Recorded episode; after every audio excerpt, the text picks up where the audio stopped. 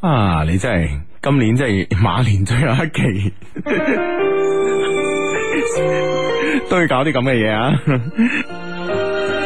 ！OK，一些事，一些情，一些好音樂。面前有枯樹，春如未降落，我也幻想過連日躲進病床，悄悄地歌唱，大地在唱和。在奇妙瞬間，天色都晴朗，我都放得下。懷疑絕望眼光，試着盲目信，今世不止沮喪，要長未盛放，我還要先張開臂彎，往外看。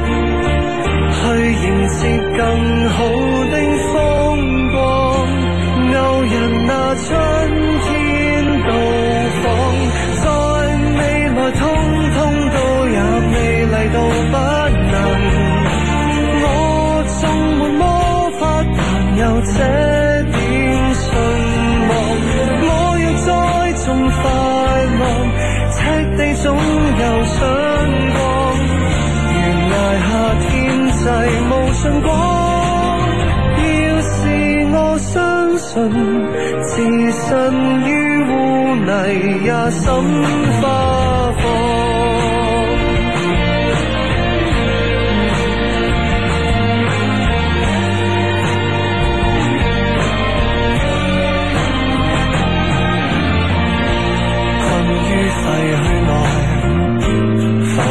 尚未到訪，我仍盲夢信，深處找到金礦。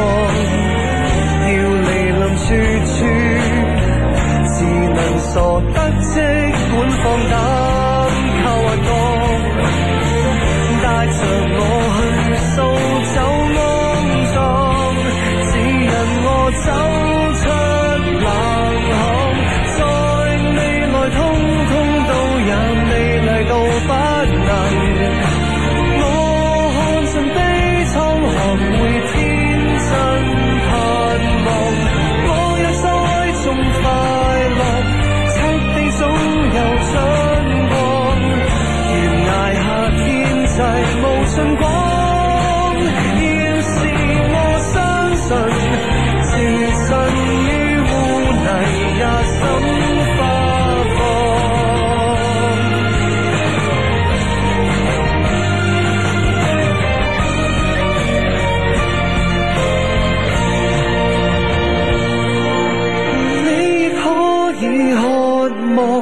以樂觀做根果，浮雲下天際，原是可美麗到不能。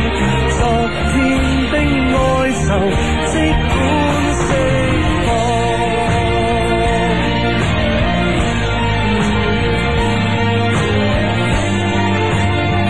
放。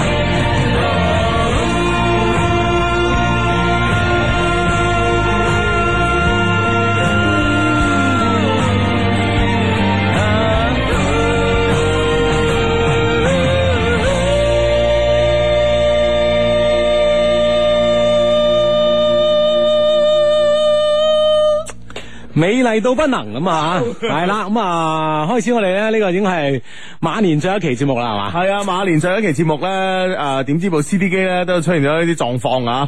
啱啱咧開波嘅時候， 呢個係正 常啊，呢個正常係 啊。唉，正常啊，正常啊，唔係，因為因為部 CD 機咧，我覺得咧就係除咗我哋喺度用咧，冇人用。 啊唔係即係唔係我我理解唔係咁理解啊，關鍵咧我理解就係喺我哋節目入邊咧 出現咩都係可能噶，咩可能都係美麗啊，關鍵關鍵係你兩。個都會出現咁多個咁多個情況，係咪 先？係啦，咁啊，所以咧，部司機出嘅狀況咧都係情有可原嘅。係啦，咁啊，種種情況咧都係美麗嘅，嗯咁係啊，，咁啊，做埋今日就放假咯噃，我哋啊。係啦，咁啊，我相信好多 friend 咧，陸陸續續咧都係開始進入呢個放假嘅氣氛啦，無論放咗或者準備放嘅 friend 都係噶啦喎，吓。嗯，啊咁啊，好似呢個 friend 咁，哇！我而家喺屋企咧摘緊油果，整緊糖環啊，咁樣，哇哇，好卜卜脆啊，賣相都幾好添，咁係嘛，係嘛啊哇，好明顯啊，過年氣氛出嚟啦，出嚟啦，出嚟啦，係啊，係啊，係啊，正係嘛，系啦，咁咧就诶嗱、先同大家講下啦吓，咁啊下個禮拜诶六咧就係啊下個禮拜六同禮拜日咧，我哋嘅節目咧係暫停嘅，即係年初三、初四嘅節目咧係嗯暫停噶。係咁啊啊，咁啊，誒，當然啦，珠江經濟珠江經濟廣播電台咧，都有啲好靚嘅節目啦，咪出現嘅，嗯係，啦，我哋有個過年嘅特備節目啊，哎冇錯，嗯，咁啊，大家準時收聽都係 O K 嘅，啊，係咁啊，OK，咁啊，啱啱個 friend 咧炸油果炸糖環好開心啦，呢、個係啊 friend 咧呢個 friend 咧唔係幾開心，佢失敗啊，整馬蹄糕第一次啊，咁啊，嘛啊啊，有第一次之後咧吓，嗯慢慢就會好噶啦吓，呢樣嘢係放心嘅。系，其實咧，我覺得咧，其實诶、呃有有时咧整嘢食咧，诶、無謂即係係冇一啲公眾嘅標準嘅。嗯啊，因為咧，诶、每個人口味都唔一樣啊嘛，係百人百味啊嘛，係咪先？當然啦啊咁、所以咧就可能可能你呢底馬底糕咧，你如果轉變一下呢個傳統嘅思維方式，诶、嗱，我唔好同人哋整一啲比，我唔好同酒樓比啊，咁會唔會係好食咧？咁嗯，系啦，其實關鍵其咧 實呢就對上嚟熟咗就得噶啦，嗬。 唔係，其實我覺得關鍵整嘢食呢樣嘢咧，關鍵啦，第一你整俾邊個食啦啊哈吓，第二嗰啖心機放落去咧，係對方如果 feel 到嘅話，哇，嗯一定好食 啊，係咪先？好咁啊！呢個 friend 咧嘅嘅微信名啊，叫鄉下仔吓。佢話咧而家喺加勒比海聖盧西亞島嘅 friend 嚟報道啊！哇，加勒比海聖盧西亞嘅誒島嘅 friend 嚟報道啊！ 啊，會唔會第一次聽啊？呢個係咯呢呢個島聖盧西亞真係喎係，啊係啊，呢個啊島好似真係第一次聽因 為喎。姓盧嘅我哋就知，啊我哋就知道。盧真 義姓盧嘅我哋知好多啊，但係聖盧西亞真係係真係第一次聽啊。係咯係咯，哇，係真係緊要啊！系，佢系第一次咧微信诶、呃、实时收聽，效果咧唔知會點樣嘅咧咁啊啊哈，咁啊希望咧效果會好啦係啦，咁啊，無論點咧，即係你喺微信上發出嚟嘅嘢，我哋睇到咗咁吓，啊係。啦，咁啊唔知加勒比海诶聖盧西亞島诶上面嘅朋友咧，即係中國朋友過年嘅氣氛係點樣嘅咧吓，可唔可以話俾我哋聽咧吓？啊！但系无论点啊，我諗你自己都係啊，營造啲啊過中國農曆新年嘅氣氛喺度啦吓，感染下喺嗰度啲人噶嘛，係啊係啊吓。啊，唉，即係大家都覺得诶氣氛咁熱鬧嘅咁嘛，嗯，係啦咁就 OK 啦。 好咁啊，诶、呢、個 friend 嗯咧就話诶、法國 friend 嚟報道啊，哇呢、個 David 啊，佢話咧尋晚咧落巴攞咗個靚女嘅诶、誒微信吓，係、都係同一間學校但係唔同班。尋晚咧仲送埋佢翻屋企啊，佢係射手座噶，佢同我講咧佢唔係經常蒲巴噶，我哋咧經常可以喺學校見到面，我想益佢啊，急急急咁啊，啊喂你急冇用噶吓，係啦係啦淡定，益女就要淡定，係啦，既然咧呢個聯絡方式已經到手啊，接住下嚟咧就係啊，盡量創造你哋喺校園嘅多啲多啲多啲嘅見面機會啦。係啊呢個係首先啊，肯定要啦。系啦，同埋咧就係話诶见面機會之餘咧，其實咧你已經有咗雙方嘅微信啊啦嘛，係咪先嗯？咁、我覺得咧，你首先咧要通過呢個微信咧嚟了解佢係佢嘅喜好，佢係一個點樣嘅女仔。啊！呢、嗯個咧係好重要嘅。其實咧，好多人咧，我覺得唔識玩微信，係嘛？係即係點樣唔識法咧？佢日日都睇朋友圈㗎，中意都轉發下㗎，中意點個讚我有時 先。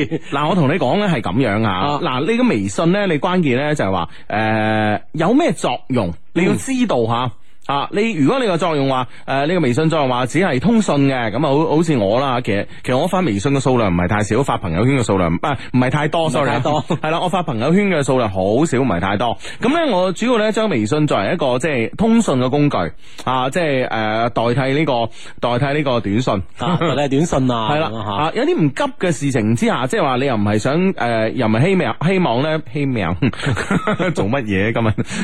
系啦，你唔希望咧，你又唔系希望咧咧對方可以即刻覆你嘅情況之下咧，啊啲事唔係太急，你啊有啲咩同佢講，你微信同佢講啦，即係費事話打個電話咁鄭重咁樣吓。嗯嗯係啦，咁啊我通常作為呢個通訊用途嘅吓，係但係咧好似我呢個法國呢個 friend 啊 David 咧，佢而家有咗個女仔微信啦，嗱你就喺度諗啦，你嘅微信咧其實係你嘅益女利器嚟嘅，你知唔知啊？系嘛？嗯你點點樣點樣可以充分咁利用呢個益女利器啦？嗱，其實咧，我哋要分析，我哋要分析咧，就係話，誒、呢、個女仔啊，其實通常一個女仔咧係需要點樣嘅男朋友？咁你有咗對方嘅微信，你可以知道佢啦，係咪先？啊，你可以知道誒佢誒中意啲乜嘢啊，唔中意啲乜嘢啊，諸如此類，都會喺個微信度表達係啦，㗎嘛或者一啲生活習慣啊，或者係對一啲，比如講一啲事情嘅睇法啊，對嚟緊嘅新嘅電影咧，佢有啲咩喜好啊？呢樣嘢呢相信都容易喺微信上邊咧得到呢方面嘅信息吓。係啦得到啲信息之後咧，嗯。你就容易投其所好啦嘛。系啊，容易投其所好嗱。其實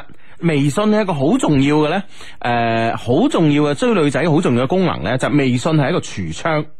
啊！你可以將微信咧睇成一個百貨公司嘅呢個櫥窗，係咪先？一個牌子嘅呢個櫥窗，咁啊專賣店嘅櫥窗，呢一季興乜嘢啊？主打咩啊？你全部放晒喺嗰度，你明唔明白？譬如話你係運動叻嘅。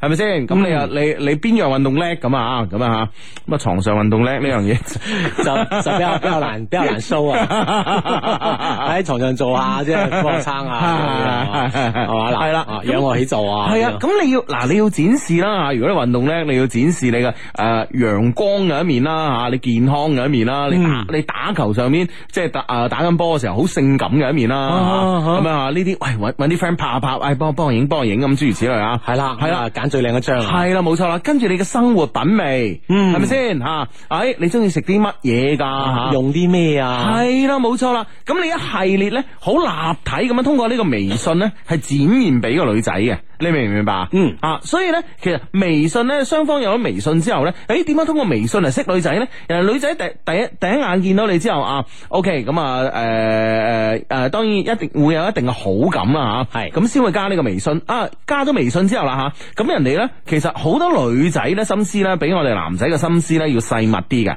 咁好多女仔咧一加一新加嘅男仔嘅微信咧，佢就好中意睇呢個男仔曾經發過嘅朋友圈嘅，即係過往嘅呢呢啲信息，啊冇錯啦，從而咧嚟了解呢個男仔嘅。嗯，係啦，咁喺呢方面咧就知道，诶、你嘅一啲嘅喜好，嗯當然你同時亦都可以咧通過呢個微信咧了解呢個女仔嘅佢以往發出嚟嘅啲微信咧，了解佢一啲嘅信息。係啦咁互冇錯相知道之餘咧，自不然，自不然，如果雙方都有好感嘅話咧，自不然咧都會向同一個方向上面靠攏啊！係啊啊呢樣嘢咧，啊哈啊就水到渠成啦。係啊，冇錯啦，所以咧一定咧啊，好多好多 friend 咧就誒微信上面咧寫好多勵志嘅嘢嚇。當然咁，如果啲女誒、呃有啲女仔中意啲比較上進嘅男仔啊，其實都啱㗎啊咁啊啊，係啦，咁啊。誒、其實你係點樣嘅人，你係點樣一個性格，你就喺微信裏邊咧啊，將佢包裝得精美啲啊！啊嗱、坦白講咧，其實好多男仔話女仔咧，哇美圖秀秀啊咁啊，喂喂，其實咧我哋係唔抗拒睇靚嘢噶嘛，係咪先？絕對啦，系咪先？我哋係完全唔抗拒睇靚嘢噶嘛，係嘛？咁所以咧，有時咧，男仔咧，有有啲男仔咧都中意影啲相诶擺上去，但係咧就會覺得咧就诶呢、個誒，如果咧自己張相咧用美圖咧诶搞搞佢咧，會會係好乸型啊！啊啊吓，係啊，即係即係會有呢咁嘅心理心理嘅想法啊！系啊，會好乸型啊！但係你諗下喎，係咪先啊？點解嗰啲你你覺得乸型嗰啲有咁多女 咧？佢都乸型噶啦，係咪先咁多女？係啦、就係因為咧人哋咧做咗一啲咧你認為乸型嘅事，但係咧女仔你認為咧好合理嘅事，你知唔知啊？系啦，咁啊向即系我相信咧，向好嘅呢方面咧，都系人家有知啊，中意美麗嘅嘢啊。係，啊，你中意睇靚女，人哋都中意睇靚仔噶嘛，知唔知啊？嗯，系啦，所以你用微信咧，可以咧了解對方嘅同時 咧，可以制定自己下一步嘅行動計劃啊。嗯啊呢個 friend 話坐緊大巴車喺回去嘅途中，而家咧正在接近廣州，可以清晰咁收到嗯咧 FM 九七四你哋珠江經濟廣播電台啊，好耐好耐都冇聽直播啦，咁樣哦歡迎 OK，你歡迎你翻返廣州，係嘛？系啦吓啊嗯，OK，咁啊呢個 friend 咧都係好耐冇聽我哋節目啊，呢個 friend 咧就係久違嘅氣氛啊，有機會咧翻嚟聽雙低嘅笑聲啊，真係 happy 啦！咁啊呢個 friend 叫龍圖希爾啊，嗯好歡迎你，同樣歡迎你吓。系啦，咁呢個 friend 阿芝啊，佢話我聽講我哋嘅節目咧，你哋節目好多年啦，由高中到大學學，由大學到而家做嘢咁啊，由外地嚟到廣州啦，由廣州就再去到外地。二零一四年呢，係一個改變命運嘅一年。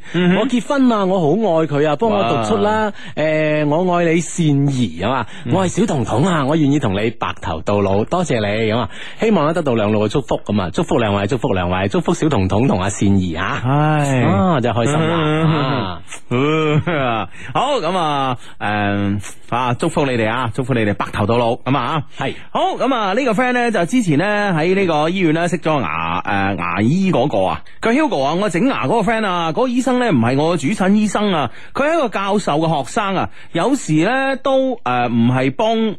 唔係佢哦哦，有時咧都唔係佢幫我整牙，好偶然咧先至係佢整啊。同埋咧，佢幫親我整嗰陣咧，我都開緊口啊。咁你整牙，你唔開口點整啊？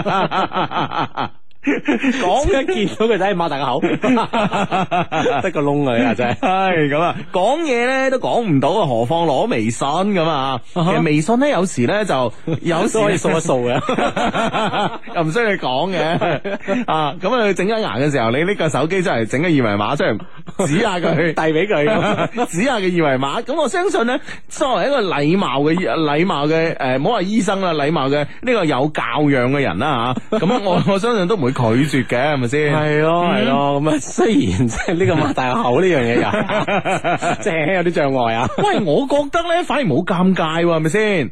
啊，即係有有有有有啲外因咧，導致你唔可以同佢傾偈，所以你拎個手機出嚟，自己點個二維碼俾人哋遞俾佢，啊係咪先？仲仲克服咗自己開口嘅尷尬係嘛？呢個意思 係佢已經開咗口 係啦啊，。即係講嘢尷尬。一路一路一路冇抹冇合埋，一路喺度開 口。一見面就俾人喂擘大個 口，八大口得個窿，係啊係啦，呢樣嘢就係咁啦。係啊啊俾佢掃一掃你以為系啊，就算咧人哋話啊，就算咧人哋拒絕嘅話咧，其實都不至於太尷尬啊嘛，係啊係咪先？橫掂大家冇呢個語言上嘅交流， 咁啊，揸緊機會啦，因為咧，好似你話齋誒，呢即係呢個你睇啱嘅醫生咧，佢係跟教授係嘅，嗯咁你教授做咩，佢跟住做咩，唔一定次次都係啊幫你手㗎啊，真係你揸緊機會啊呢次。係啊吓，好呢、個 friend 咧就相當於我失戀咧差唔多一個月啦，但係咧我仲好唔習慣單身啊，同咗佢拍拖诶四年啦，身邊人咧都等緊我哋結婚，雙方嘅家庭咧都接 都接受咗大家。而且咧已經當係家人咁樣相處啦，偏偏咧係因為異地啊，因為好多嘅原因啊，感情咧話淡就淡，最終咧仲係話走就走。嗯，最近喺身邊開始有女仔咧對自己展開進攻啦，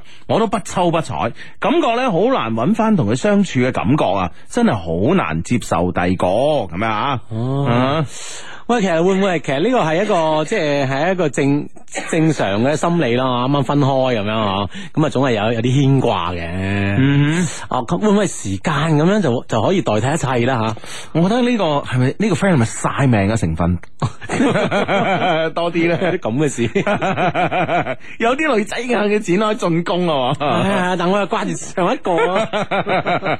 其實我諗啊，其實我諗你應該放開懷抱啦， 啊同啲新識嘅女仔接觸下係嘛，係啊呢種接觸咧，會唔會真係可以幫到你將之前嗰段感情咧容易忘記啲咧？嗱呢個 friend，我同你講啊，晒命晒到呢度好啦， 有時咧有即係風到此為 止啊。有風使到你嗱，同我哋晒一晒算啦，知唔知啊？啊哈 你都係令令阿志蘭嗰一陣間啫嘛，係咪 先？係啦，嗱，到此為止啊，唔好晒啦啊！有有女仔咧向你展開進攻咧，我覺得當然要嘗試接受啦，係咪係先？因為嗱，坦白講啦，你行咗四年，你同你同你同嗰個另外一個女仔啊，你同你前女友行咗四年嘅呢個模式，都證明係唔得噶啦。咁所以你點解仲要懷緬同佢一齊嘅嗰種嘅相處嘅模式呢？係咪先？或者你你你同一個啊、全新嘅女仔展開一個新嘅模式，可能更加啱你呢？係咪先？係咯，啊，嗰、個情景唔模式唔啱啊嘛，換一個情景模式咯，係咪先？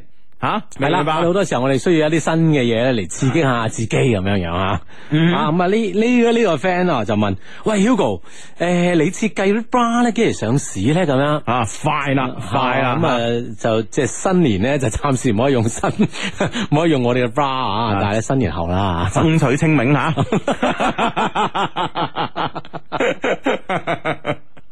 清明大新 花。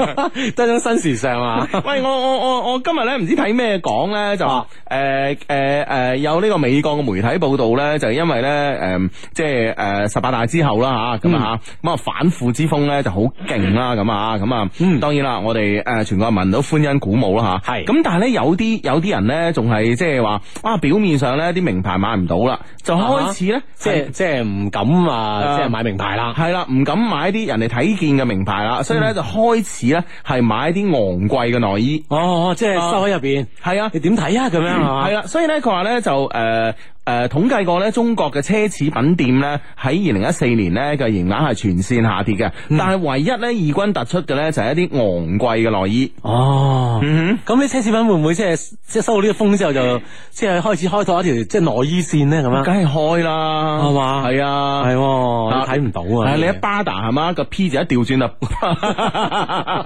巴打就變巴打啦嘛。巴打 我諗已經做緊㗎啦。 啱嘛？係啊係啊，即係即係所所以啦吓，我我哋都要講啊， 都講講講啊啦唔係我意思係我哋做條昂貴啲嘅線啦。吓， 咪即係迎合呢股風係嘛？係啊時尚風。係啊。啊！如果唔係唔夠唔夠時 尚，唔夠 fashion 啊！系啊，九百蚊一邊， 買齊兩邊要千八， 可唔可以單買啊？ 可以噶。可以啊！ 喂，之前咧，之前咧，Raymond 同我講過，我記得好多年同我講過咧，佢話咧，诶、唔知邊度咧，佢外國唔知邊度咧，意大利定邊度咧，有檔鞋檔咧係賣啲鞋啲隻隻隻買嘅，係嘛係啊係啊，哦單買嘅係啊單買啊，哇！唉到到到啊，到勁啊！咁既然鞋可以單買啦，係咪先？一隻隻買啦，係咪先？bra 點解唔得咧？ 係啊係啊，即係同一個道理啊！單邊。啊咁咯唉 啊！呢、個 friend 慘啊！呢、個 friend 叫崔永盛啊，咁啊，佢話美國個 friend 嚟報道啊，情人節發燒好慘啊，係咪愛到發燒啊？係咯，我啊估我估多數原因係係呢度喎，係嘛？喂，呢誒呢個 friend 話提醒你，佢話 Hugo，你上次咪話翻屋企查地圖嗰個阿魯巴島嘅，係佢話聖盧西亞島咧就喺阿魯巴對面，隔咗個海。哦，哇！真係你你你你有冇睇到海 對面啊？ 冇啊冇啊冇啊！即係睇海嘅呢邊係啊啊！哦，要隔咗個海啊係嘛！哇，真係啊！啊，真係犀利啊！好啦，犀利咁犀啊，利啊終於我哋咧又知道一啲嘅地理方面嘅一啲小知識係嘛嗯，。係啦啊，呢個 friend 話我啊就點啦，食住綠豆沙聽節目好開心啊，祝大家新年快樂啊，咁啊啊睇住逐親啊係！嘛啊， 一啖一啖啊，認真 啲咁啊。系啦，咁啊呢個 friend 咧叫 Sai 啊，咁啦佢咧就相低啊，而家喺里約熱內盧嘅 friend 嚟報道啊，哇巴西喎啊！嗯係啊啊，，呢個禮拜咧，食诶嘉年華節啊，好多靚女啊，好性感啊，好熱情啊，真係把持唔住巴啊！西嘅嘉年華，你諗下， 即係唔係其他地方嘅嘉年華， 嘉年華仔嗰度出嚟啊，真係。哦係啊，係啊，哇，Fiesta 啊咁啊，好個好性感啊，好熱情啊，真係把持唔住啊！絕對係噶啦，係啊，一起森巴舞。 唔係關鍵咧，係我哋嘅 friend 去咗嗰度，去咗里約熱內盧幾耐先？如果啱啱初嚟乍到咧，我真係驚你把持唔住啊！ 即係未適應到嗰啲咁熱烈嘅氣氛啊嘛， 不把持唔住就把持唔住啦，係咪先？嚇更加融入啲氣氛，你係意思啊係？，人哋啲靚女都想你把持唔住啫嘛，係咪先？唉，如果唔係哇。點解咁熱情啊？系啊，哇！大佬，人哋着咁少，你仲咁道貌岸然，肯定係偽君子啦，係咪先？咁樣係咪先 盡快 適應，盡快融入，盡快啊，盡快啊啊！哈 OK 喂呢個 friend 話喂嗱，唔唔好清明得唔得啊？三八啦咁樣，爭取爭取啊三八一過完年就三八噶咯喎。啊啊！呢、個 friend 同我哋講，喂，嗱，要對暗號啦。我咧，佢話各位 friend，我喺天河花市工藝品零一唔係零三一號檔對暗號有折咁啊 喂。喂，今晚開市喎，花街係係咩？啱啱正話我睇今今日關注講嘅，咪咪年廿八，咪聽日係咪聽日先年廿八啊？今晚開幕哦，嗯係即係今日十二點就開幕咧，會唔會咁咧？唔知咧，誒唔應該唔係，因為咧今日關注咧會直播啊，佢話哦啊應該就係九點半同我哋一齊咁上下噶啦，哦，即係提前咗，以前就係廿八、廿九、三十咁噶嘛，三日咁咁樣。嗯幾好啊嚇係。啦，早啲開心啲係嘛？系啦系啦系啦，嗯咁啊，好咁啊，啊啊呢個诶呢個 friend 叫 Vic 啊，佢話靚仔 Hugo 同型仔志志啊，而家咧小弟喺度車度咧等緊個女仔落班，打算咧送佢翻去，不翻去邊度 咧？咪送個女仔翻屋企啦。翻去你屋企定佢屋企？ 係咁啊！不過咧，我又冇提前單聲喎，你話點算咧？重點係啊，佢有男朋友啊，求指教，咁啊、梗係偶遇啦，係咪嗯唔係，先？關鍵佢男朋友會唔會接佢落班先？呢樣嘢你即係你有冇諗到呢一方面嘅先？萬一有，你係點應對？萬一有，喂大佬，我行過唔俾啊，係咪先？我行過見到個女仔識嘅，誒、呃，喂，你去邊度啊？我誒車埋你啊，係咪先？我男朋友，哦，有男朋友噶，咁樣啊，啊啊，我車埋你啊，哦，你有車 啊，乜你車埋我 啦？唔係麼？我請埋你兩個啊，樣 會唔會咁咧？ 係咪先？咁哦我我我我我諗就冇所謂啦，係咪先？啊吓，你你同佢講啦，大佬，诶、誒女女女仔話，诶、哎點解你喺度嘅？咁我唔知咩原因啦吓，反正好多人喺度作啦，係咪先？啊，而家過年啊，想搵檔洗車平啲㗎，咁啊走過嚟呢頭咯。咁啊樣，其實又好難，其實都唔使點作嘅，有啲嘢就係咁啱噶嘛。誒，咁啱撞到就一句話已經係啊解釋晒啦。係。啊係啊係啊，系啦，咁啊，如果係撞到咁咪車佢翻屋企啦。嗯嗯嗯啊都啱嘅嗬，即係我諗相信呢個都係一個好嘅時機吓，為未來嘅放假咧嗬，創造多啲接觸嘅機會吓，今日先接一接咁樣吓。係啦，冇錯啦吓。 O K， O K，咁啊，呢個 friend 話呢個呢個 David 咧就喺誒法國嘅 David 咧就話有啊有啊，我好中意踢波噶，我上個禮拜誒上個禮拜先同法國人一齊踢波一齊練波，我尋日都都有同佢講噶，佢都覺得唔錯啊，下次咧等我訓練嗰陣咧叫啲法國仔幫我影張靚相先得啊，係啦，嗱咁就啱啦嘛，嗯係啦，嗯將自己最最最帥氣嘅一面啊，嗬展現出嚟啊嘛，嗯嗯嗯嗯得人哋知道啊嘛，係係效果唔同啊哈噶。！哇！呢、個 friend 話我我哋咧兩兩兩邊巴千百咧就唔啱，佢話唔係第二杯半價咩？ 即係買一杯送一杯，啊都好 啊，啊都好，係啦冇計啦。前一百名啊， 人哋啲咁大嘅品牌啊，喂人哋買一杯送一杯係嘛？人哋話可唔可以免費續杯？ 係喎，即係第第二杯半價， 跟住免費續杯啊 嘛！啊，真係 OK OK 啊啊，考慮考慮啊，嗯，誒呢個 friend 話唔好讀名啊嘛，唔讀名啦嚇。佢話我同男朋友三個月 咧，我以為佢話冇讀名我就讀名， 唔好。佢話我同男朋友三個月咧就一齊咗一年啦，咩意思嚇？哦，我唔係三月就三月份就一齊咗一年係啦啦，大概一齊喺出邊咧就瞓過五次咁樣啊。我同佢都仲有第一次噶咁樣，嗯嗯每次咧佢都想升華，但係咧又唔會逼我喎。係係誒呢次咧佢呢次咧佢坦白到啊啊呢個係正常男人嘅需要啊。嗯得得唔到咧會有啲唔開心。平時佢對我都好好噶，佢表達過咧就係因為覺得自己未成熟啦，事業未穩定啦，兩年內咧都唔會打算結婚。我哋廿四歲啦，誒等陣先講，等陣先講。系啦，咁啊，繼續咧就係頭先嗰條微博啦吓，咁啊兩個人咧就話男仔就話覺得自己未成熟嗯啦，事業又未穩定啦，兩年內咧都唔打算結婚住。係我哋都廿四啦，佢喂婚前性行為 O K 嗯嘛？喂呢啲嘢都要問我兩個啊，係係嗯嘛？啊哈咁我哋點樣指引呢？嗱我關鍵嗰個男仔有冇 聽啊？ 啊，之前唔可以怪責我哋啊！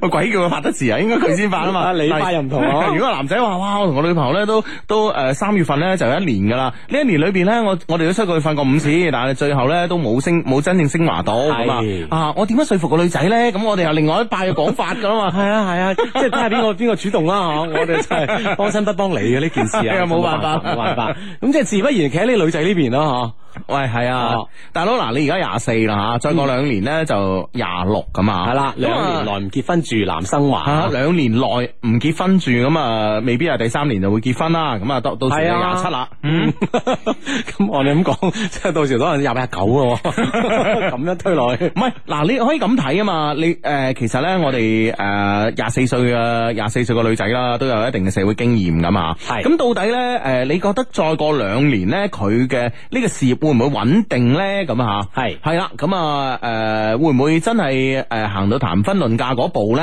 咁啊，咁呢樣嘢咧就我哋冇辦法代你分析，因為個情況咧我哋唔係知得太清楚吓。啊，即系呢樣嘢啊你自己可以分析下，大概約摸估計下，嗯以佢目前嘅狀況，兩年後會點？啊係啦，冇錯啦，兩年後會點咁啊？咁啊，诶、當然即係話诶，誒我覺得咧兩兩情相悦咧吓，呢啲咧係好自然嘅事情。咁點解你哋之前咧有過五次嘅呢個機會，都冇最後咧冇升華咧？我覺得咧內裏咧一定咧係有一啲嘢嘅。喂，佢呢度提咗一句話喎，會唔會咧？即係大家都仲有第一次，會唔會就係因為呢個第一次呢三個字上面咧，嗯。即係抑制咗大家嘅感情嘅抒發咧。咁啊，自你第一次嗰時 又唔見又唔見你益仔，喂喂喂喂喂 喂 OK，OK，OK 呢啲時候你你 你無啦啦字咁做咩啫你？ 真係真係哦真 係唔係唔係，即係即係諗近啊嘛，唔通唔通問出邊嘅技術員哥哥 咩？喂，你第一次嗰時點有咩抑制啊？咁技術員哥哥冇佢抑制咗，唔會有個仔 啦。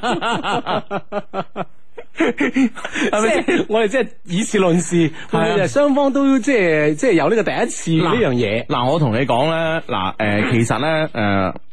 誒男歡女愛嘅事咧，其實咧係好講究一個氛圍同埋水到渠成嘅。嗯點解兩個人咧其實誒、呃都係可以有五次嘅機會咧啊、都未曾發生呢件事啦嚇。咁、我覺得咧，肯定兩個人其中一方咧，其實個心咧係完全未唔係完全擺咗落嚟嘅，仲尚未完全擺落嚟。應該啊，或者咧，即係對雙方共同擁有未來啊咧哈，可能仲係有一係啲啊不確定性。系啦，呢、個其一、嗯啊，呢、個其一。其二咧就係話咧，嗱，其實個男仔好想啦，但係個女仔唔係太想啦。係啊，咁咧就係話，其實女仔 friend 呢方面咧，會唔會咧係對呢個男仔咧，其實內心嘅深處咧，都未曾咧好認為佢係我嗰杯茶。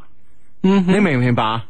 啊哈，即啊。即係未確認咯，係嘛？即係心入邊嗰嗰嗰一刻咁樣。系啊，阿志啊嗱，因因为通常嗰個女仔咧，佢肯同你啊咩咩咩咩啦吓，咁啊羊年啊，羊年咩啊咩啊咩咩咩啦啦，咩咩啦。咁其實咧，佢係係好希望咧吓，即係诶、呃即係點講咧吓？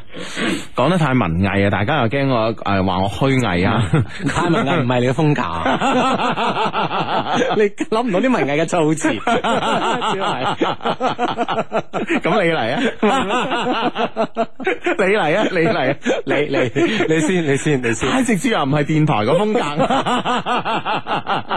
就係咯。其實呢樣嘢我哋一路都係把握住啊。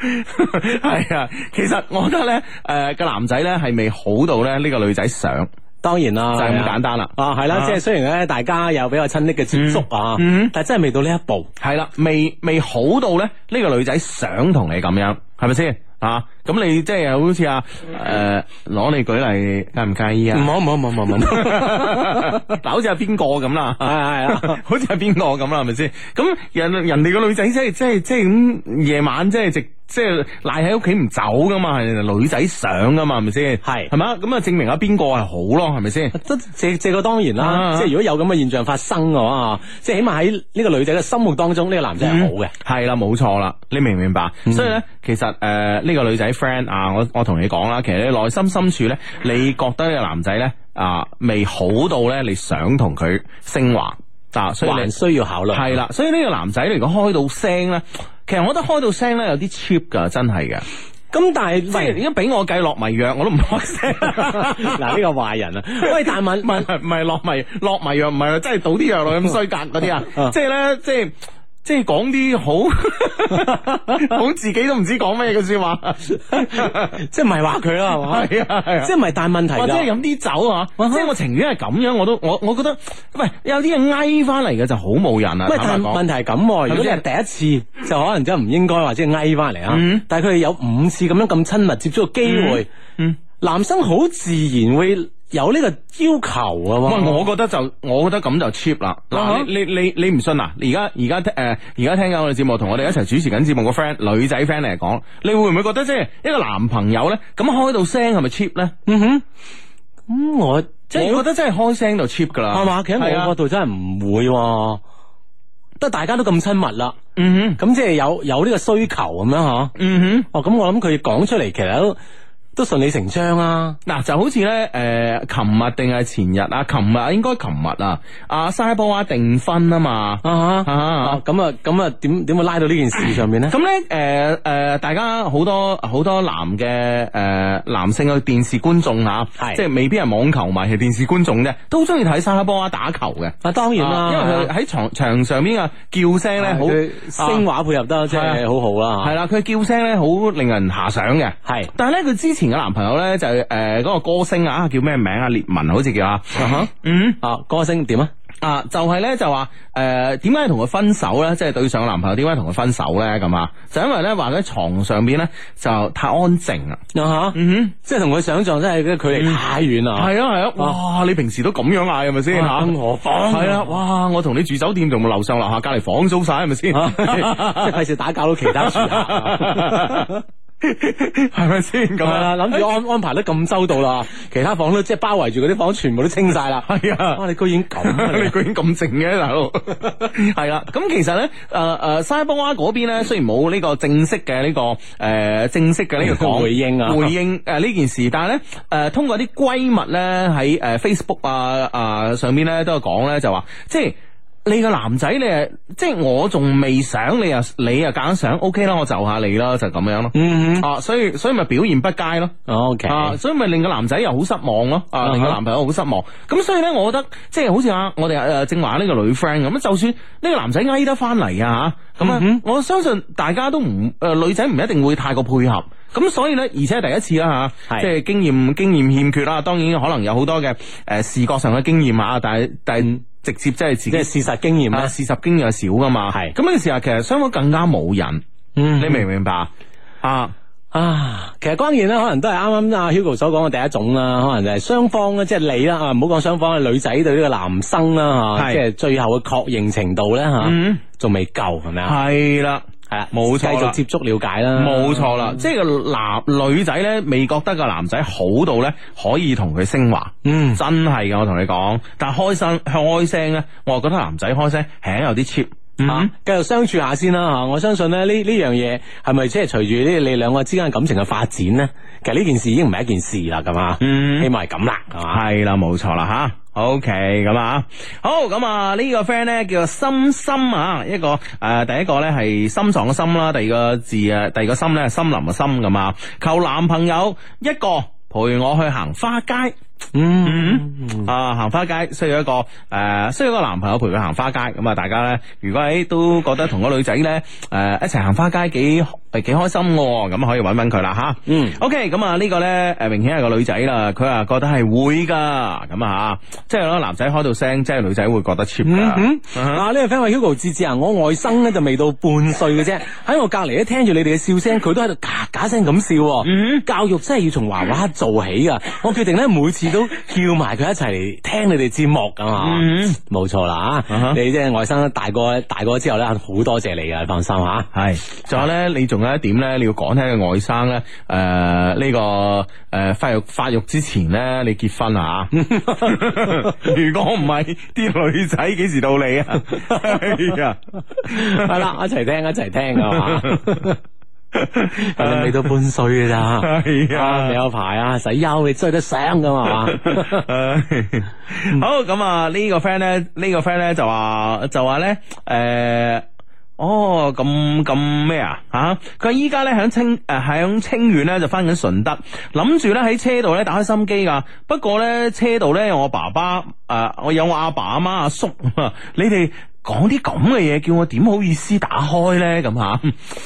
咁啊呢樣嘢，我覺得即係呢個 friend 可能就多， 即係即係多心嗰啲啊。係啊其實咧，誒好好多啲誒 uncle 輩啊，呢呢啲嘅 friend 咧，聽我哋節目咧，嗯，佢哋都覺得 OK 啊。係啊，係啊，佢估唔到自己嘅仔啊都可以聽咧，嗯係啊佢就覺得好開心啦。即係好多嘢咧，唔使佢親自教你啊。系啊， 我哋之前咧，诶、我哋琴日啦，呢、個女神駕到呢個活動咧吓，咁啊順利進行啦。咁啊，其中一個女神咧都有講咧，诶、佢阿嫲，佢阿嫲喺美國定英國咧，八十歲啦，係啊，都 down 我哋節目嚟聽系啊。啊，佢覺得自己嘅孫女咧，哇，一齊可以聽呢個節目咧，覺得哇，嗯呢呢個孫女掂下咁樣。係啊，係啊。所以你真係唔使擔心啊。冇錯啦吓，嗯，OK，咁啊呢個 friend 呢就話，親愛嘅雙低男神啊，小弟好煩惱，望雙低呢指導，我同一個雙體認識嘅女仔呢一齊九個月啦，咁啊期間呢出去旅行三次，買衫買化妝品全部我埋單，平時呢拍拖食飯睇電影我埋單，嗯但好多時候呢，我都唔知道佢誒、呃我都唔知啊佢點誒點諗嘅啊！而家呢，佢都冇俾我入佢屋企啊，又唔俾我識佢啲朋友，只係見過佢媽咪啊嚇。誒、佢呢嚟過我屋企食飯，食過幾次，每個月呢，總有一個星期左右呢嗌交，交流甚少啊，多數呢都係電話傾偈，誒、呃多數呢就係、電話傾偈產生嘅啊吓。我哋呢一直冇升華過，我偶然提出呢，但係都被拒絕啊。尋日情人節啦，食燭光晚餐，買朱古力，送花，送泰迪熊公仔咁啊。最後臨別呢，想獲取可以同佢深深一吻，但係呢，佢又又俾佢拒絕喎。我感覺好失敗啊！佢咁樣誒咩、都唔係好願誒佢誒佢咩啊都唔係好願意同我講咁啊！時時咧一個人喺屋企，我一直咧想指引佢咧開始新嘅生活，但係佢都好似唔係太願意咁樣。被拒絕之後咧，佢話誒等我哋嘅感情再深啲先啦咁啊！我心諗我大部分嘅工資都俾咗你噶咯，感情仲唔夠可以獲得深深一吻同升華咩啊？我一直咧以結婚為目的嘅拍拖啊，但係佢俾我感覺咧就好似咧誒 同我唔係一個節奏上邊。佢第一次拍拖噶，咁啊好困惑，求相低開解咁啊誒。直講定係點講咧？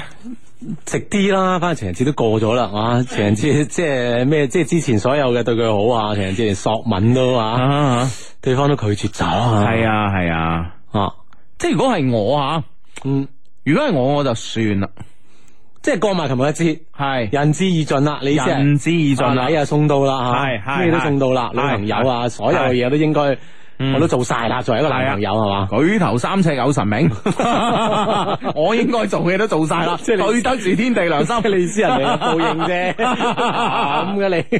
唔係，咁我覺得即係話，誒，我唔我唔唔係唔係話有有唔有報應，但係即係話作為一個男仔咧，似乎應該做嘅嘢都做到啊啦。哈！即係我啊誒，我當你係女朋友，雖然我係一個男朋友身份上所有嘢係咧，我都做晒啦。係啊，但係咧。但係你唔當我係男朋友，係啊咯係咯係咯，或者個女仔仲未曾想拍拖啦啊吓，哈未必係女仔會欺騙感情啊，諸如此類嘅咁啊啊哈嗯咁樣咁所以咧，我覺得咧就誒，不如冷靜一下咯，大家睇下大家係咪真係適合喺埋喺埋一齊真係咁啱啦。係 咯係咯，哈同埋咧我都覺得誒，我哋呢個 friend 啊，我哋啲 friend。你，我覺得你稍為有啲急咗啲。當然啦，誒、以結婚為前提嘅一個戀愛咧，當然想希望咧盡快修成正果啦，咁啊。但問題咧就在於咧，就話誒戀愛呢啲人咧，誒、呃、戀愛呢啲嘢咧，一個人急咧係唔得噶。 即係兩個人一急咧就掂啦，係嘛？你即係好急啊！ 嗱聲，係咯係咯，即係我覺得呢樣嘢真係你應該考考慮清楚啦。啊係啊，啊誒，好似頭先繼續話，即係頭先嗰個 friend 啊啊，繼繼續講佢嘅事啊。係佢咧因為家即係嗰個女仔 friend 啊嗰個女仔 friend 啊吓，佢因為咧誒家庭條件咧，我比佢好好多。啊，屋企咧已經為我準備好晒車啦、樓啦咁啊，而佢咧仲喺度誒考緊車牌啦，屋企又冇車，但係咧佢喺其他方面咧誒、呃即係都對我好好嘅。我哋每次都到到最後一步咧，我就唔想啦。嗯而且每次我心入邊都好清醒自己嘅底線嘅，嗯即係唔想將第一次咧俾咗一個唔知係咪一定係自己老公嘅人。嗯我哋已經係呢個閨蜜咁樣嘅咧，就八年啦。呢種關係好熟絡啦，八年嗯啦。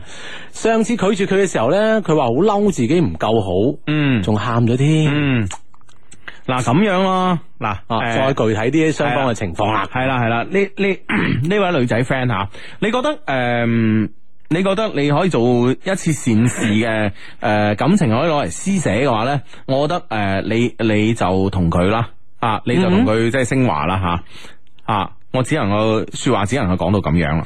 係咯，其實嗯我覺得你佢自己呢個女仔好清醒啊，佢每一次都知己好清醒自己嘅底嗯嗯嗯線。係咯，呢樣嘢呢樣嘢就係該堅持就係堅持啊。嚇係啊其實因為好多嘅嘢啊，雙方嘅家庭又好，佢嘅人又好，喺呢啲嘢嘅未確定咧，令到你猶豫啫嘛。嗯呢樣嘢係啱嘅嗯嗯喎，人都係咁嘅，係咪先？係咯係係咯咯，該猶豫嘅時候就唔好咁倉促啊。係啦。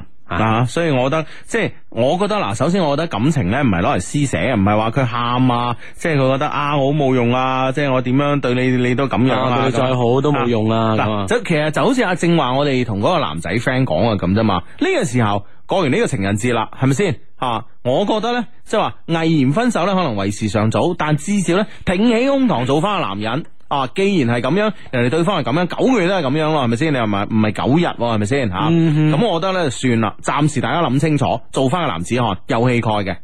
系啦，咁啊，將大家距離咧拉開些少，會唔會再容易更加睇得清對方咧？係嘛，哇，啊你真係講嘢婉轉啲喎。文藝好多啦，好明顯係咪先？雙 雙方嘅距離拉遠少少，可以令加令令對方更加可以睇到誒、呃完整嘅自己啊！自己又好睇清對方好啊，呢個係真噶嘛，太近睇唔清啊 嘛，係啊，係啊啊，希望係咁啦咁。 O K。啊，好咁啊，呢個 friend 咧就話誒。誒、呃哇！呢、個 friend，誒、呢、個 friend，誒、誒 feedback 我琴日嘅節目啊，啊啊 sorry 啊，佢話咧雙低啊，你哋咧一定要幫我讀出啊！你仲記唔記得咧？琴晚普通話節目嘅嗰個環節咧，有個女生咧同你哋講啊，佢哋喺曼谷嘅酒店，佢個舍友咧好無情咁樣啊拋下咗佢，瞓着咗啦，然後你哋好無情咁樣叫佢拍醒嗰位舍友啊，最後咧我就係俾佢一巴掌拍醒嘅舍友啦。佢真係咁做啊？佢講笑嘅啫嘛，係係啊，哇！佢完全冇分辨能力 噶，嘛？你原諒佢啦，係啊，我覺得冇分別能力係啊啦，佢以後一定要俾男仔呃 噶。你睇我哋咁樣講講笑，佢都唔知。無情地包死，係啊唉唔好意思，真係慘唔好意思，係啦我哋估唔到佢係咁啊噶。佢話咧，我哋今日咧，誒、算係咧結束咗泰國嘅旅遊啦。呢幾日咧唔算玩得好癲、好盡興嚇，但當我離開泰國嘅時候咧，我仲係有啲不捨嚇。希望咧下次再去嘅時候咧，能夠彌補呢次遺誒呢次旅程嘅小遺憾咋，就唔好俾人拍醒 啦。解決方案就唔好同佢一間房。 即係你嘅旅程最大遺憾係咁啊，真 係弊啦咁。喂，啊，今日咧好多喺外地聽我哋節目嘅 friend 喎啊，呢、個 friend 話有冇 friend 喺沙巴啊？咁樣哦佢喺沙巴聽緊啊，係咪已？經開始佢哋嘅假期啦？啊，去玩啦已經，嗯都有可能哼，喎。沙巴冇華人嘅咩？你覺得？唔係即係都有咁，亦都有可能大家去咗沙巴玩咧，係係嘛兩種可能性啊嘛。係 呢、個 friend 咧就話一入嚟聽咧就講到升華啦，咩世界啊咁啊，大千世 界。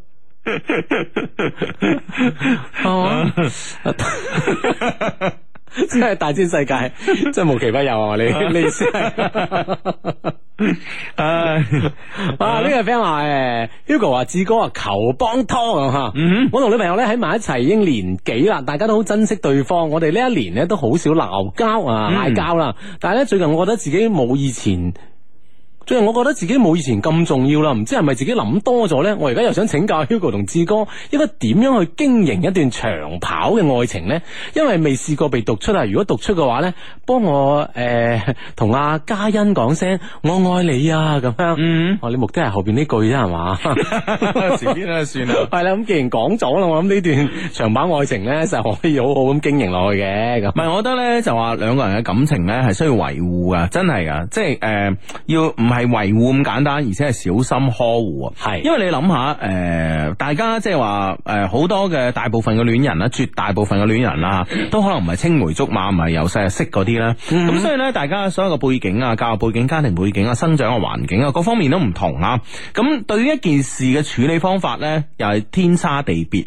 咁所以嘅話咧，如果誒唔、可以容忍、唔可以維護咧，咁我覺得咧，其實呢段嘅感情咧，係一定咧係會問下啲點講？啊， 一定係會咩吓？即係如果你啊 唔你唔細心呵護呢段感情咧吓，係一定會彎嘅咧。問下你講法，一定咧就好難好好咁維持落去啦。 相對文藝啦， 相對文藝啦。係啊，一段感情可可能咧就會夭折嘅，知唔知啊？咁、所以咧就誒。咁誒、呃但係點樣先至可以好好咁維護一段感情呢？嚇、咁我本人咧覺得呢，就係話，誒首先你要對對方呢有足夠嘅愛，你先可以容忍。你明唔明白？即係好似有啲男仔呢，就可能係誒、呃、個人衞生唔唔唔太注重啊咁樣嚇。咁然之後女朋友呢，係啊，呃即係好細心幫佢洗衫啊、誒、洗鞋啊咁諸如此類嚇。咁當你愛呢個男人嘅時候，愛呢個男仔嘅時候，你先會幫佢做呢啲嘢噶嘛。如果你唔愛佢啊，喂，你你洗就幫你洗喎，我自己都懶得洗自己嗰啲 啊，得衫褲鞋襪同你一齊掟埋洗衣機洗咯。都算係咁噶 啦。系咯，咁啊，咁所以咧就，所以咧就係就係誒。就係你有冇足夠愛咯，同埋你覺得你同佢誒會唔會嗱、我我誒、呃其實愛情咧離唔開麵包係嘛？咁、嗯你同佢會唔會有呢個美好嘅未來咧？就認清呢個人嘅本質係咪先？可能佢今日咧誒喺社會上面嘅地位咧唔係高嚇、可能係會好卑微，但係咧佢係一個勤奮嘅人，係一個聰明嘅人，佢有佢自己嘅方法，有係佢啦，自己嘅好理向想。上咁吓。系啦，咁佢終有一日咧，佢會出人頭地啊！你咁你應唔應該係對一個咁樣嘅人啊喺旁邊嘅支持佢？咁所以好多嘢係要睇兩個人，同埋咧睇你自己咧對未來係點樣睇，你明唔明白？如果你係覺得唉嗱，唉跟住佢啊又窮鬼一個咁啊啊或者誒點、樣點樣咁啊唉點會有將來？你抱住咁嘅心態，兩個人係冇辦法維持呢個關係嘅，因為你已經覺得佢唔夠好啊。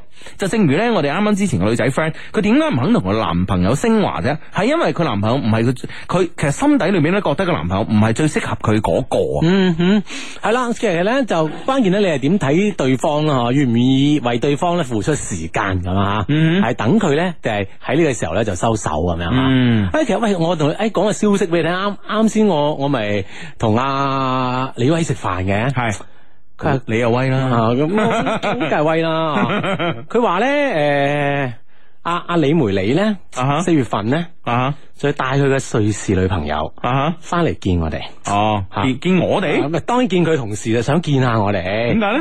俾我哋睇下 啊嘛。點解要俾我哋睇咧？唔驚俾俾你叫長腳？點會？點會啊？點會？佢話啊要見下我哋咁樣樣。哇，好啊，好啊，你有時間咁樣嗯嗯樣。啊，真係啊，得啊，瑞士女朋友啊， 好好啊，四月嗯啊份，四月中幾好啊啊，四月中係嘛嗯嗯？ 好啦啊，咁啊，到時見一見先係嘛？ 嗯我已經先睇咗啲相噶啦，哇，好正！嗯，係啦，冇錯 啦啊啊。咁啊， 好正關你咩事啊？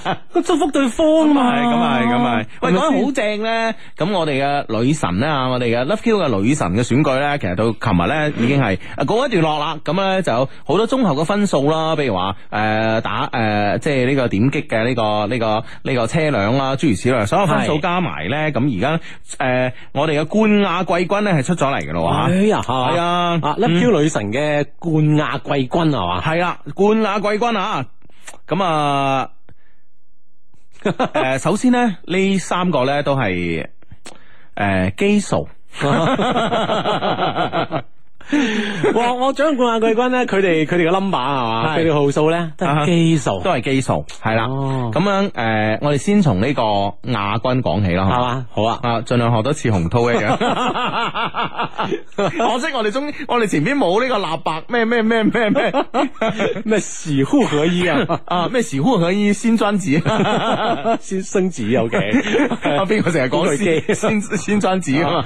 係啦，咁啊啊，我覺得呢個亞軍嘅係嗱，我啊覺得呢個亞軍嘅咧，我哋先唔講住啊。啊，我覺得呢個亞軍嘅咧，其實咧佢咧只係比呢、個誒、呃冠軍咧係少咗兩分嘅。哎呀，嗯嗯哦嗯啊，而更加難得嘅咧就係佢比呢個季軍咧啊。係僅僅高出一分嘅。哇！係即啊哈係佢哋之間嘅即係差距咧，係係如此嘅啊近。係非常嘅細嘅。哎呀，啊，啊哈，咁所以咧，我哋今次咧就係誒誒咩咩咩話呢擺嚇啊啊呢擺小先生似。洗護合一啊！呢、個冇贊助嘅呢、個冇贊助 嘅 Love Love You 女 You 神，女神嘅呢個活動咧，哦亞軍咧我哋係亞軍啊係亞軍咧誒、呃我哋唔講住 啦，不如我哋都係都 係先講季軍啦。季軍啊！啊喂，唔過癮啦，因為咧。诶幾個女仔咧，诶呢個女神咧，唔係喺我哋面前啊，我哋睇我哋睇唔到佢哋好煎熬嘅 樣，仲要咧好內心好煎熬咧，仲要扮到好淡定，扮到冇事 嘅，扮到好淡定嗰啲咧系啊，攞唔攞獎唔重要啊係 嘛，我嚟參與嘅啫，我嚟展示展現自己嘅啫咁啊啊，可。以站上这个舞台就足夠了。啊， 我啊很难很难站上那么大的舞 台，哎呀，我的愿望实现了啊！啊，OK，咁我哋都系唔好讲季军 啦，我哋都系讲亚 军。亚军咧就五號嘅 Nico 五號 Nico 啊，啊，五號嘅 Nico 啊啊。啊呢次 Love Q 女神嘅亞軍得主係嘛？系啦，咁啊，跟住落嚟咧，我哋會講呢個季軍嘅啊，季軍軍咧啊，只係比五號嘅 Nico 咧係少咗一分嘅綜合評分吓，就係七號嘅袁佩瑤啦。哦啊七號啊啊，袁佩瑤啊，袁嗯佩瑤，你應該對佢幾深刻嘅，誒七號 OK 啊，係啊係啊係啊係啊，咁你估唔估到冠軍係邊個？估唔到啊，嗯，啊冠軍估唔到啊，冠軍估唔到啊，係啊係，基數嚟嘅。基數嗯哼，啊啊，嗱，咁我哋誒、呃一共咧係十位嘅候選女神啦，咁樣你嗱誒基數係幾個啊？嗱一三七九係啦，一三五七九，咁啊五號同埋七號都出咗啦，係嘛，啊仲剩翻一一號、九三號、九號、哈，係啦，一三九你估係一三九，係，點估咧？嗯一三九我三三分一嘅機會，哼，係啊，估中有冇獎？ 點啊點 啊點啊！估中我試圖說服冠軍錫你一 啖，你有冇呢個本事？我試圖啫喎，哦 嗱，呢跟住跟住啲 friend 應該開始有有佢哋嘅猜測。係呢個 friend 就冠軍嗰個肯定係紅衫嗰個咁樣係 嘛？三隻邊個啊啊？即係即係幾號嗯，啊？係啊，即係幾好 啊？係啊係啊呢，個 friend 話：而家我聽得好煎 熬。唔使急唔使 急。我哋會唔會報完時之後再再講啊？ 啊，咁會唔會太煎熬咧？真係。呢個時候應應該入入廣告噶啦嘛，係嘛啱啊 嘅，其實道理上係啱嘅。係啊，入廣告先 咁，呢排小户先升级，啊咩小户二合一新专辑，啊，沒有贊助的， 没有赞助嘅 Love Q 女神啊嘅冠軍得主咧就係三號嘅哦，陳嘉琪，三號陳嘉琪啊嗯，係啦，Love Q 女神嘅選，即係呢個選拔啦啊嚇我哋第一季啊，啦，第一位啦 嚇，即係前三位咧已經出晒嚟噶啦，係啦，冇錯啦。咁晏啲咧，我哋咧會喺呢個微博上邊咧就誒、呃公佈呢、個誒、呃比賽嘅結果嘅。咁啊，都同時咧就好誒、呃恭喜呢三位誒、呃我哋嘅女神啦，同埋另外嗰七位嘅女神，同埋所有參加我哋呢次活動嘅女神嘅。啊，本來想播首歌嘅，啊即係通常咧，即係啲選美咧咩咩出嚟結果之後都係播歌噶嘛，係咪先？係啊，你你而家試下，嚟嚟啦，恭喜恭喜恭喜你身體健康，全家都幸福啊！某日行喺路上，隻腳突然間套到好多金戒指喎，點解啊？呢叫做行運行到腳趾公啊嘛！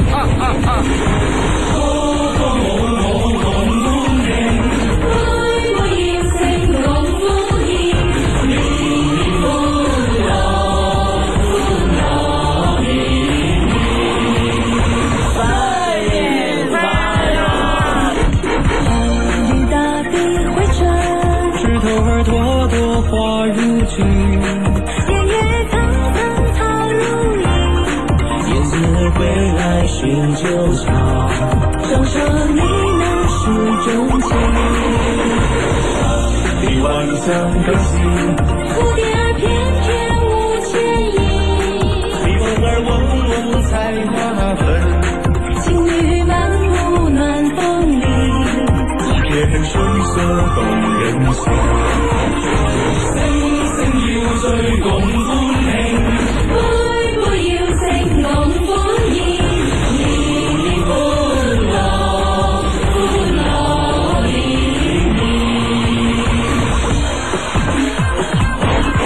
你聽鑼鼓響一片，聲聲送舊年。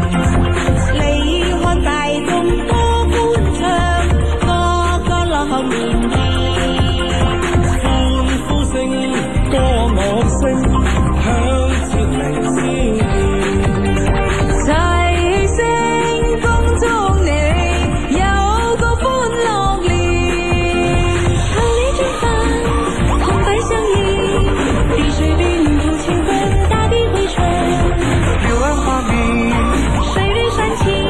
天，打電話上先，狂言大跌會唱。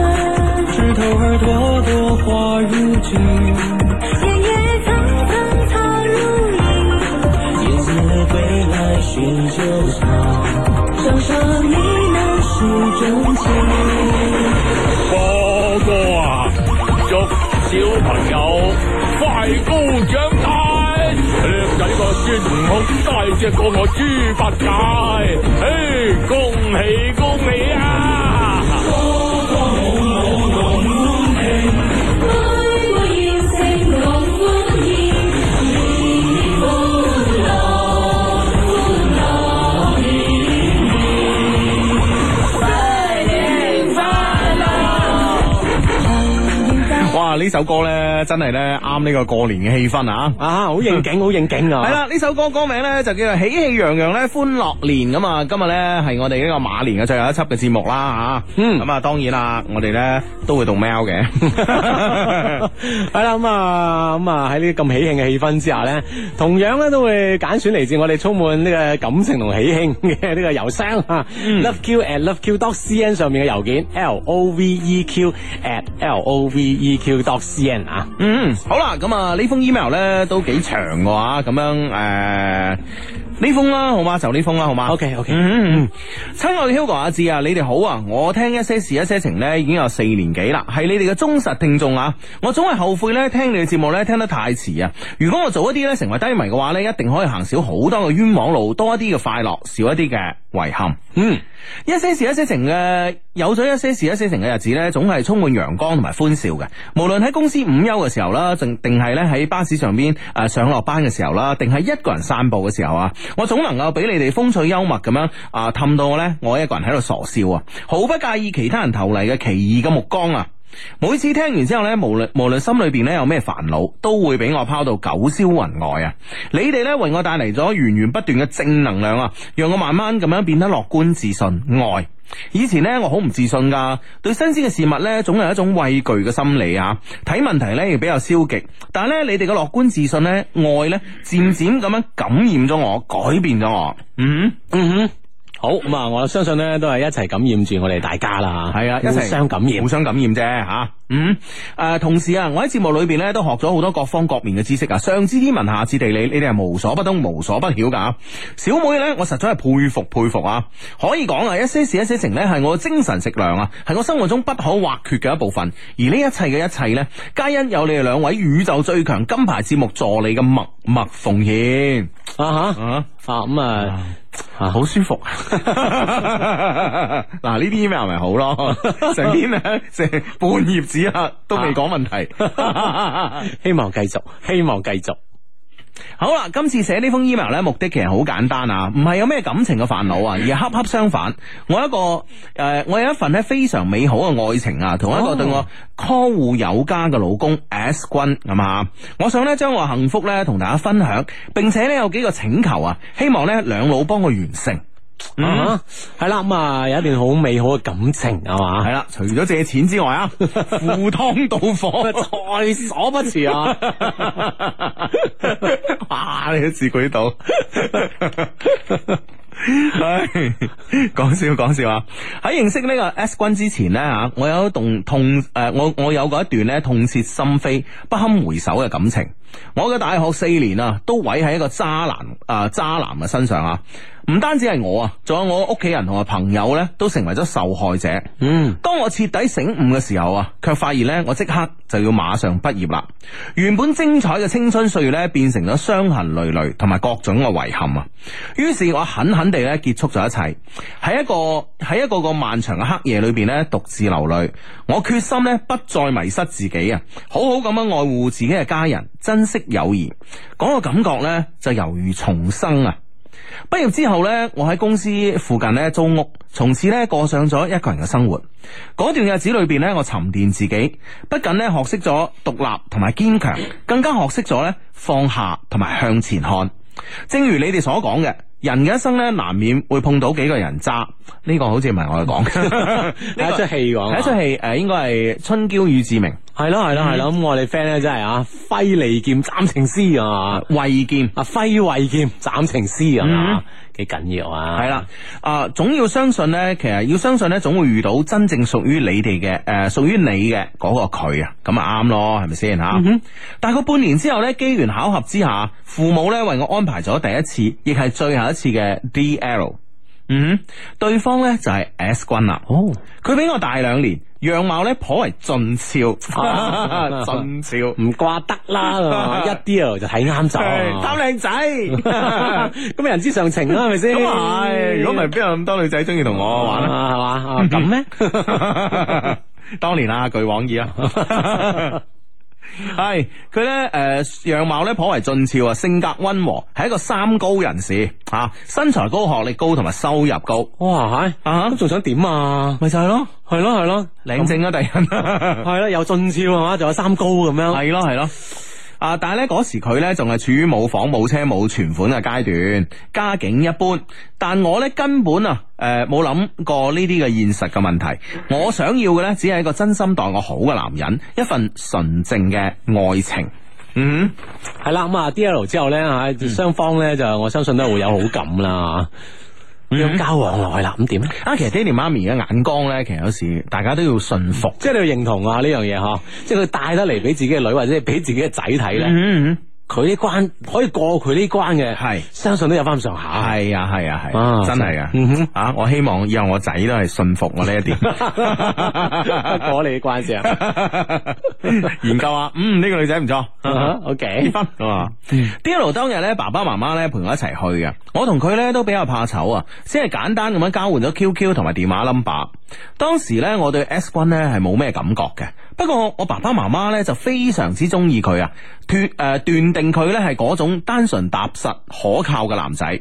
P.S. 啊，因為媒人咧係我阿姨啊，佢咧喺 S 君嘅單位工作，所以咧啊對佢嘅為人處世啊、生活作風啊同埋經濟收入咧都比較了解，算係知根知底。咩都知道晒啊啊！啊喂，呢樣嘢真係即係唔唔單止雙保險咁簡單啊，係啊好多保險喎，好多保險啊，同埋啊，呢個阿姨肯定係做財務噶 啦，人品處事收 入關啊。鍵係收入啊啊， 等等等，全部了如 指掌，呢月補貼幾多都知啊。 少一分都都都知道 你啊！系啊，S 君咧比較主動啊啦，不斷咁樣約我食飯同埋散步。佢係嗰種咧簡單、爽朗、踏實、聰明嘅男生。最重要係咧，佢好真誠，毫不做作，冇人咧係可以拒絕真誠噶。嗯嗱呢句咧，就真係我哋節目講噶但啦係，都唔係我哋講 嘅，哦係喎係係喎從化首富講係啊嘅。啦，咁我哋通過即係喺佢身 上學學到呢句話係啊係啊，一個人做到首富咧，佢肯定有個人之處。肯定有佢真誠嘅一面嘅。 係啊， 係啦，咁我哋將佢嘅經驗之 談啦，嚇同所有 friend 一齊分享啊！系系啊，好咁咧就诶。呃我哋咧，我對佢咧慢慢有咗好感啦。同佢一齊嘅時候咧，我感覺好放鬆、好舒服，可以坦誠相對，做真正嘅自己。然後咧，接下來發生嘅事情咧，令我自己都感到吃驚同埋不可思議啊！短短嘅兩個星期之後咧，我哋咧就決立誒、呃就確立咗戀愛關係，然後咧先至牽手同埋 kiss，係傳統嘅前置型。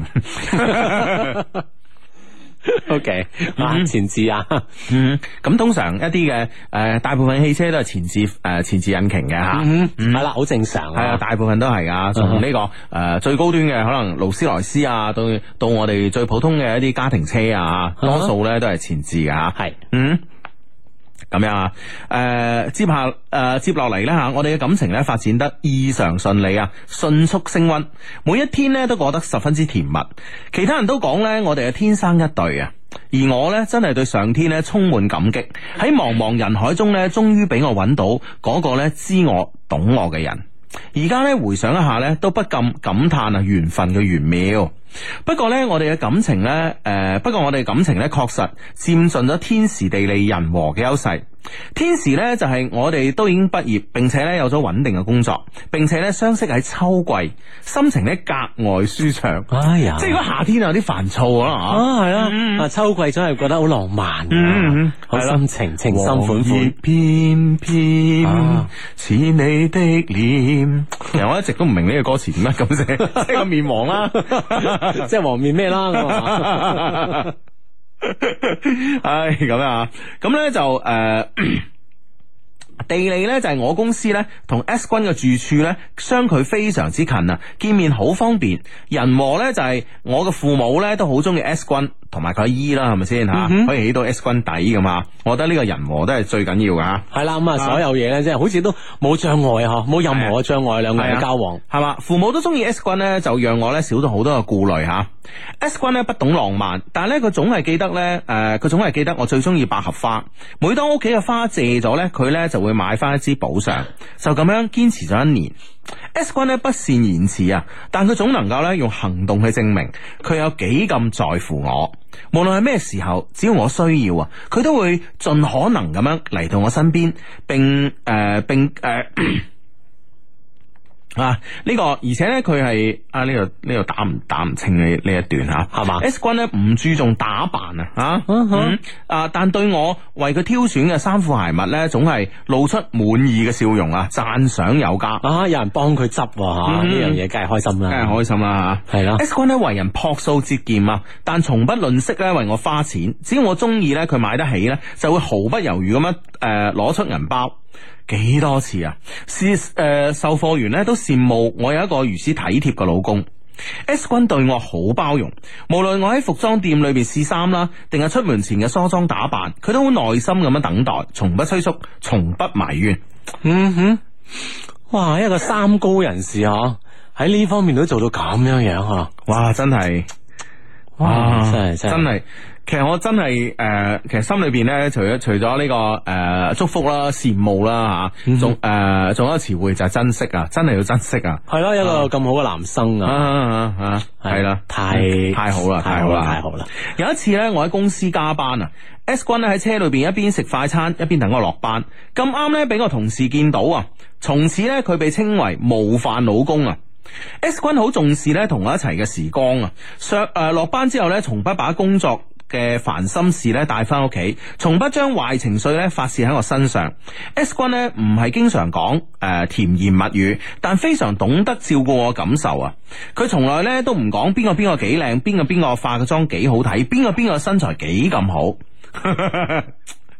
嗱，呢啲要學啊，呢啲係咯係咯係啊。即係呢，即係呢呢啲呢啲，其實都可以講係一啲嘅咩嗯，係啲即係即係情商啊，系好咯，係高咯啊，情商高，即系咧，其實诶、呃其實我記憶深刻最一次，呃诶诶诶，最最我記憶深刻嘅嗰次啊，我搭邊，我去邊度咧吓，咁咧就係诶章子怡咧喺部飛機度嘅，嗯啊咁當時咧，當然我我係貫徹一上飛機就瞓覺嘅呢個原則啦，係嘛所以我唔知啊，咁嗯咧但係咧诶落飛機嗰時咧就聽到诶、呃、聽到咧隔離有乘客講啊啊章子怡我點點點啊咁啊，咁、嗯跟住咧隔離個诶隔離個女仔我唔知係太太定係女朋友嗯啦吓，即刻就口黑面黑，車咁矮啊個 pad 咁 大，仲話靚喎，都唔知啲咩眼光嚟嘅真係。啊啊啊！即係你，即係你，即係心入邊覺覺得佢靚啦，就 O K 啊，唔好當住自己嘅誒情侶啦，或者愛人啦咁樣講啊。係啊係啊啊，，有嗯時女仔呢啲妒忌心咧係好莫名嘅。系啊，唔知點嚟嘅咁啊系啊，即係你喂大佬係嘛？我我我我瞄咗一眼嗰個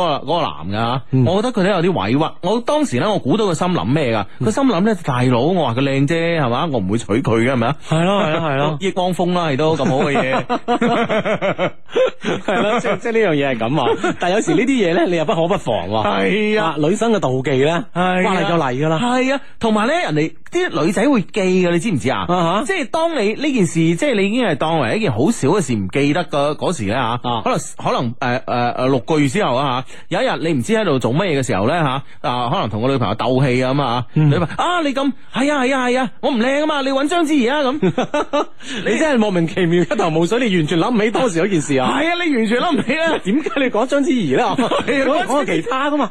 你都話公園噶係咯係嘛，咯係咯， 你都話 Angelababy 噶嘛，即係 完全唔明㗎。 係完全明哇啊。原來咧，係啊呢件事有因果啊，你 知 唔知系啊？啊，原來咧诶一百八十日之前咧發生過啲咁嘅你事，你喺某航班上面哦講得 講咗一句啫， 啊就攞命啦。唉，真係有時啲嘢 啊，唉，就係咁噶 啦。所以話呢個 friend 就係唉情商真係高啊。 S 君君真係好犀利啊！係咯係咯嗯。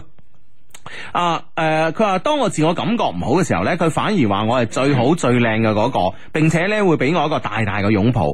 S 君有好多朋友都係知書識禮、有修養、有內涵嘅人。啊！佢哋咧情同手足，有困難嘅時候咧，盡管開口，從不推脱。S 君咧好孝順啊，對我嘅父母咧吓、都好好。講到呢度咧，你哋可能咧心裏邊都係會有個疑問噶啦。唔通 S 君係冇缺點嘅咩？ 嗯哼，系咯，啲疑问我相信诶好、多 friend 啊都打住個大問號啦。係啦吓，缺點咧當然係有嘅，偶爾咧都有令我生氣嘅時候啊。但人無完人啊嘛，互相欣賞同埋絕對信任咧，係我哋呢份感情嘅基石。嗯。喂，其實會唔會係就係我哋寫 mail 嚟呢個女生咧，即係講出咗其實兩兩個人交往最重要嘅一樣嘢吓，係啊係知道對方嘅優點，係啊包容對方嘅缺點，係啊缺點咧可以忽略到睇唔見、記唔起咁啊。嗯系啊，冇错啦。哇，咁呢兩個啊人交往咪好開心啦。系啊，系啊，系啊！呢個呢，其實我哋之前，我哋之前呢都喺我哋嘅節目裏面講過啦。咁樣，如果想同人行得最行得遠一啲，你必須要做到呢一點，係啦啊要放大個優點，縮細佢嘅缺點啊嘛。嗯。下邊呢，我有幾個請求啊。首先呢，我係希望呢，雙低誒、呃充滿磁性嘅聲音呢，幫我向老公呢講幾句説話，當係新年嘅第一份禮物送俾佢咁啊。嗯，哇！喺都呢份禮物都嚇。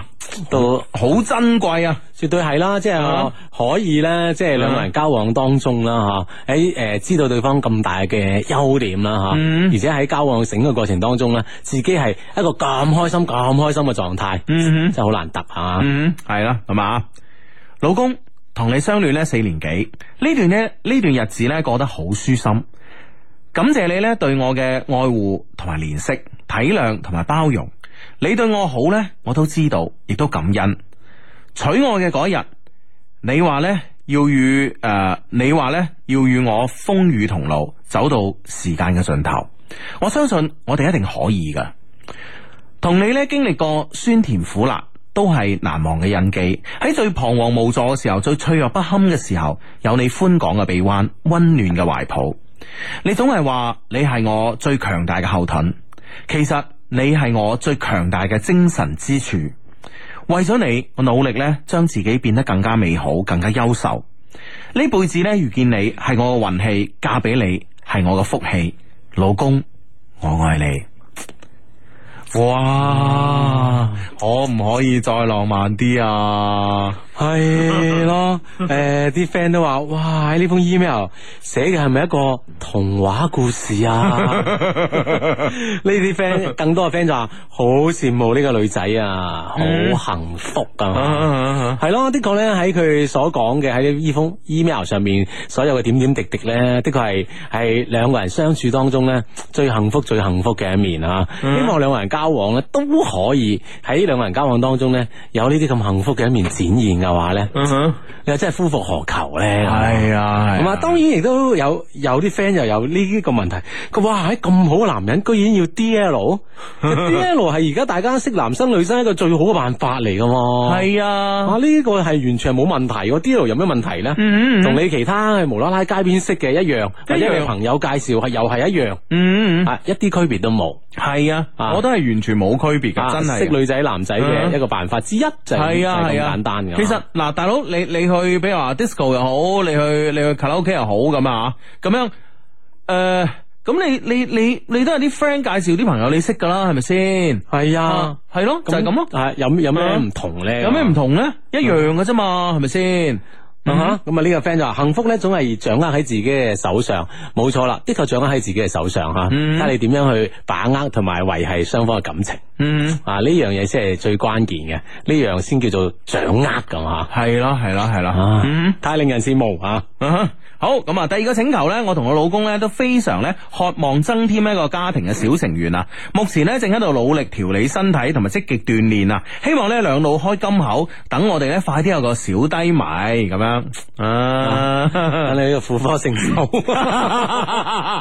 靠你啦，咁教我啦，系啦，咁啊，希望希望诶诶呢个尽快啦，有你哋可愛嘅屬於你哋嘅 B B 啦，好嘛？系啦系啦，可以增加誒我哋嗯一些事一些情節目嘅係小啊低迷啦，係啊，冇錯啊，真係低迷嘅人數，主要係 啊， 喂，擴大咗啊！係啊哇！呢樣嘢相信係唔單止我哋兩個節目助理啦，更加係我哋所有節目主持人最開心嘅地方。係啊，我哋我哋嘅我哋嘅陣型又大咗，咁啊！啊呢，呢樣嘢講出去唔同咗噶嘛吓，嗯你幸福得嚟，我哋又威咗係嘛？嗯嗯嗯哇！呢個緊要啊！系咁啊，咁啊第三個請求呢，就係 Love Q 嘅衣服呢，款式新穎，質量上乘，老公好中意。但如果可以呢，多出啲女裝衫呢，就更加好啦，咁啊，係嘛？咁 OK OK，係啦，咁啊，兩個人都可以一齊咧裝扮起身噶吓。係啊係啊，好咁啊，應承你真係咁啊，嗯。嚟緊啦，我我哋一五年啦吓，係希望我哋出多啲女裝啊，係嘛？系啦，冇錯啦，咁啊好，應承你咁啊，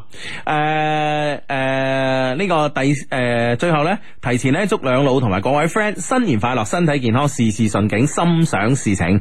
嚟自我哋嘅 friend 小白兔咁啊，小白兔同埋 S 君咁啊，吓哇！喺即係喺呢一段嘅 email 當中咧，我哋應該係我相信我哋啦，同埋所有 friend 都係盡情感受到你兩個嘅幸福噶啦。係啊，哦，我相信咧，太令人羨慕嘅嘢咧，其實佢冇講到好驚天動地嘅愛情故事啊，都好平淡，但係平淡呢啲嘢咧，先係覺得啊更加珍貴啊嘛。係啊，吓太好嗱啦啊呢、，個 friend 話作為男士嘅我咧，真係好羨慕啊！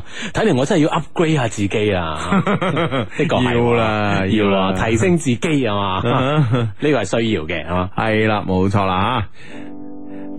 OK 啦，咁啊，今日咧係馬年嘅最後一期嘅節目啦，咁啊，嗯誒、最後一期嘅節目裏邊咧就送上呢首歌啦，希望咧大家誒、正如小白兔所講噶啦嚇，都係新年快樂，身體健康，誒、心想事成嚇。係啦，萬事如意咁啊，所有咧都係順順利利嘅。嗯，好啦，咁啊，我哋再見咧就係到羊年咯喎嚇，好，羊年再見，拜拜。羊年再見，拜拜。